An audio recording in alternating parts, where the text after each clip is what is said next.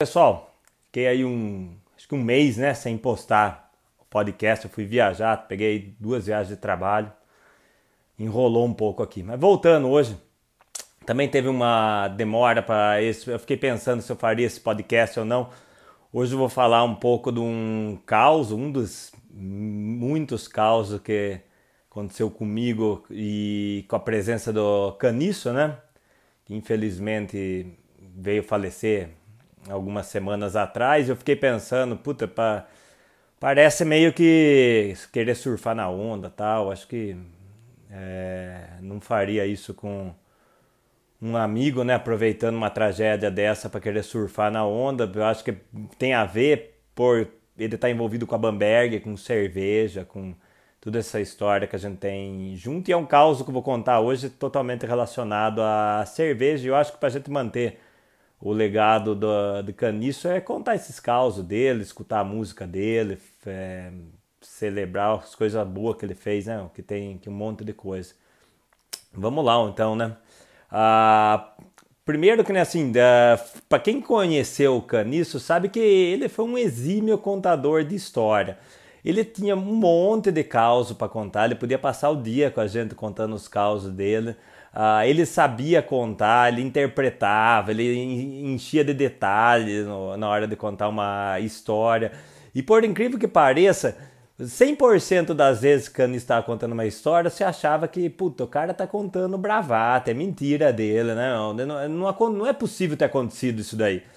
E daí você ia escutar os outros caras da banda, ou quem trabalhava com eles, e e, e, contava a mesma história, talvez de uma forma não igual que ele contasse, mas você via que sim, aquele absurdo aconteceu com ele. E daí a gente acaba acostumando, né?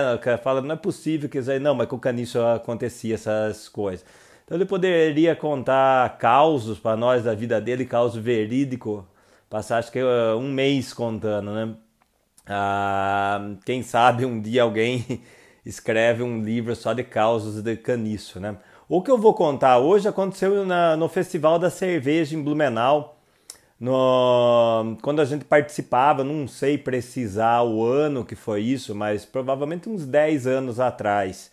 E no primeiro ano, quando eu conheci a banda Raimundos, por causa da cerveja da Raimundos Helles, uh, pô, eles não tinham a mínima noção da cerveja artesanal. E quem era, quem tinha um pouquinho de noção era o Caio, baterista, que um amigo dele, acho que trabalhava com cerveja lá em Brasília, então ele tomava alguma coisa de cerveja artesanal.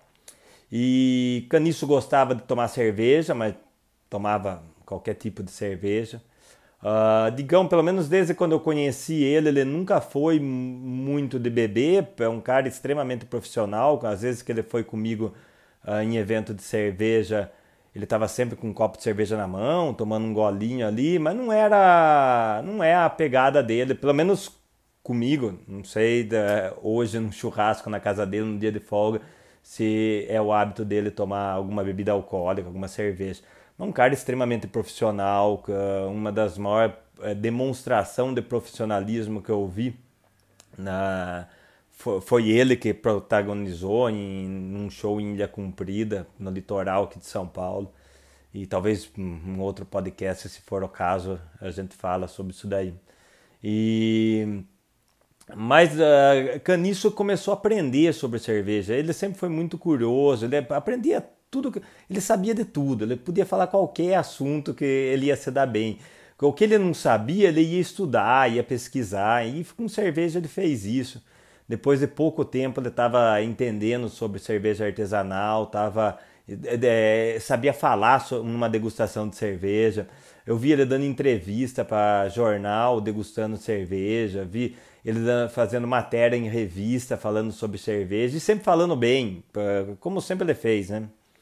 Então, uma coisa bem legal que eu vi que acontecendo comigo com Raimundos, com a, com a ligada à cerveja, foi isso daí, o desenvolvimento, principalmente de, do Caniço e do Caio, que são os dois que é, comigo, eu falo sempre comigo porque eu não sei a vida pessoal deles, uh, o que, que eles fazem, né? Uh, Caniço e Caio sempre foram desenvolvendo o paladar, estudando sobre cerveja artesanal, sobre estilos de cerveja. E, pô, o Caio sabe muito de cerveja. Ah, e daí no primeiro ano uh, que a gente tava fazendo a cerveja deles, foi Digão e Caio no stand nosso em Blumenau. E foi muito legal, deu um baita resultado para o retorno que eles deram, que eles curtiram o festival tal. E logo que acabou, a gente falou, pô, no ano que vem vamos repetir isso aí. E vamos, só que vamos trazer caniço para ir mudando, né? Para trazer integrantes diferentes da, da banda.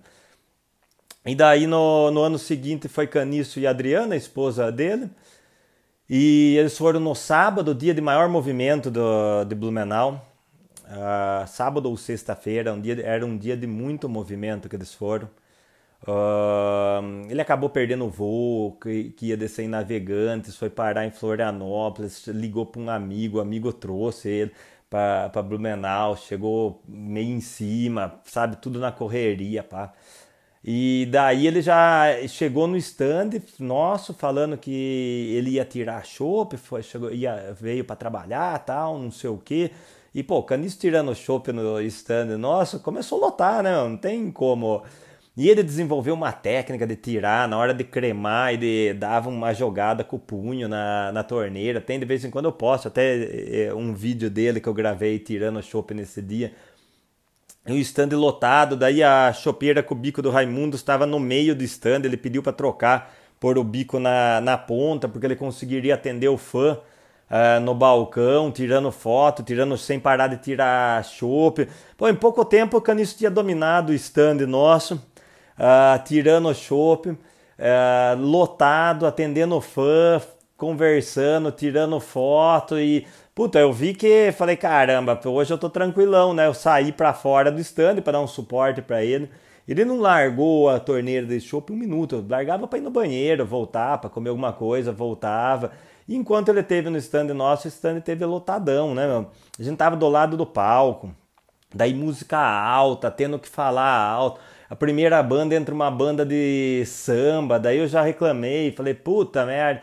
Uh, agora entra uma música xarope, que não, bom, não é o estilo que eu gosto, nem talvez que ele gostasse. E ele já falou para mim, irmão, o negócio é o seguinte, é, aqui para trabalhar, vamos se divertir. Ele começava a sambar ali no meio, a turma dava risada. É, é, é isso era um showman, né? Não tinha como. É, se deixar ele sozinho, ele ia resolver qualquer situação, né?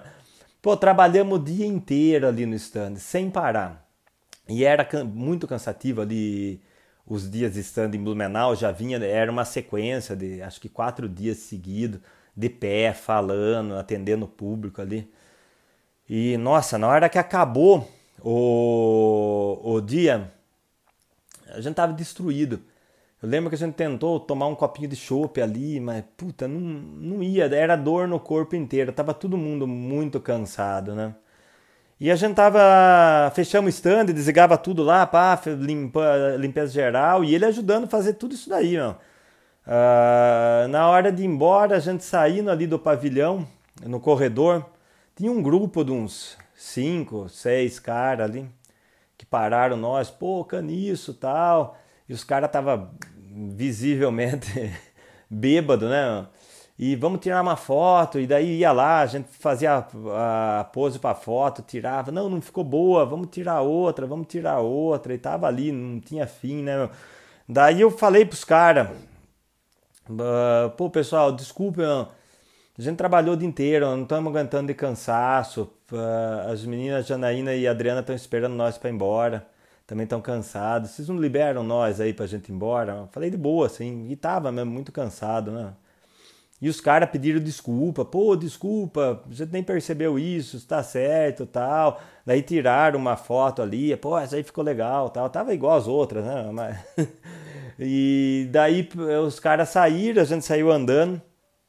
E Caniço parou eu aquele momento e falou assim: Brother, falar uma coisa pra você. Nunca mais faça isso na sua vida. Ah, esses caras eles tinham aí 30 segundos, um minuto de contato com a gente, nunca mais eles vão ter esse contato. E se você for fazer uma coisa que vai deixar eles chateados, eles vão levar uma imagem ruim sua pro resto da sua vida. Então, se alguém parar você para conversar, para tirar uma foto, Ah, dedica aí esses 30 segundos, um minuto pro cara, bem dedicados. Pode estar tá com vontade no banheiro, pode estar tá cansado, como a gente tá, pode estar tá com fome, pode estar doente, qualquer coisa que for. Mas dedica aí esse tempo que é curto pros caras, que aí ele vai levar a imagem sua na vida inteira. Senão eles vão acabar levando que é uma imagem ruim e não necessariamente essa é a sua imagem, né? Pô, aquilo lá ficou na minha cabeça, porque a, a gente tem a imagem do Caniço, esse cara brincalhão, divertido, do cara que faz a gente, fazia a gente dar risada o tempo inteiro, né, com os causos dele.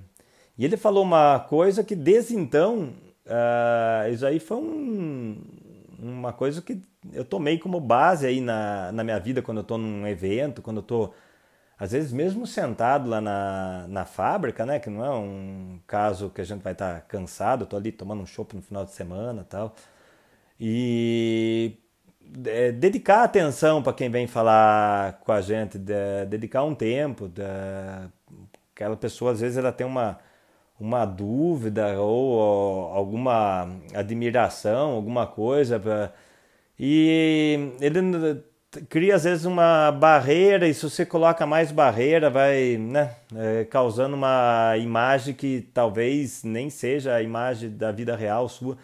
Então já, já contei isso aí para vários amigos que essa causa de, de caniço e quis deixar registrado aí hoje que é uma coisa que eu vou levar para a vida inteira esse ensinamento, um dos ensinamentos que caniço é, deu para cedeu para mim né da, da, da, vida dele e poderia contar aqui causa dele uh, duas horas sem parar a maioria deles muitos ensinamentos mesmo que você tira da, da mensagem dele.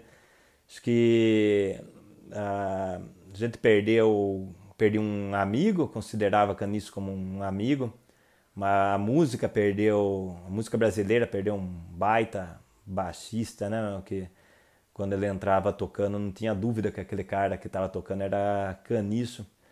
Mas acho que o que a gente tem que fazer é levar esse legado dele para frente. Quem gosta dele, gosta do Raimundos, é escutar a música, ir no show, é tá é, compartilhando as coisas que eles postam. É isso aí que vai manter o legado do Caniço vivo.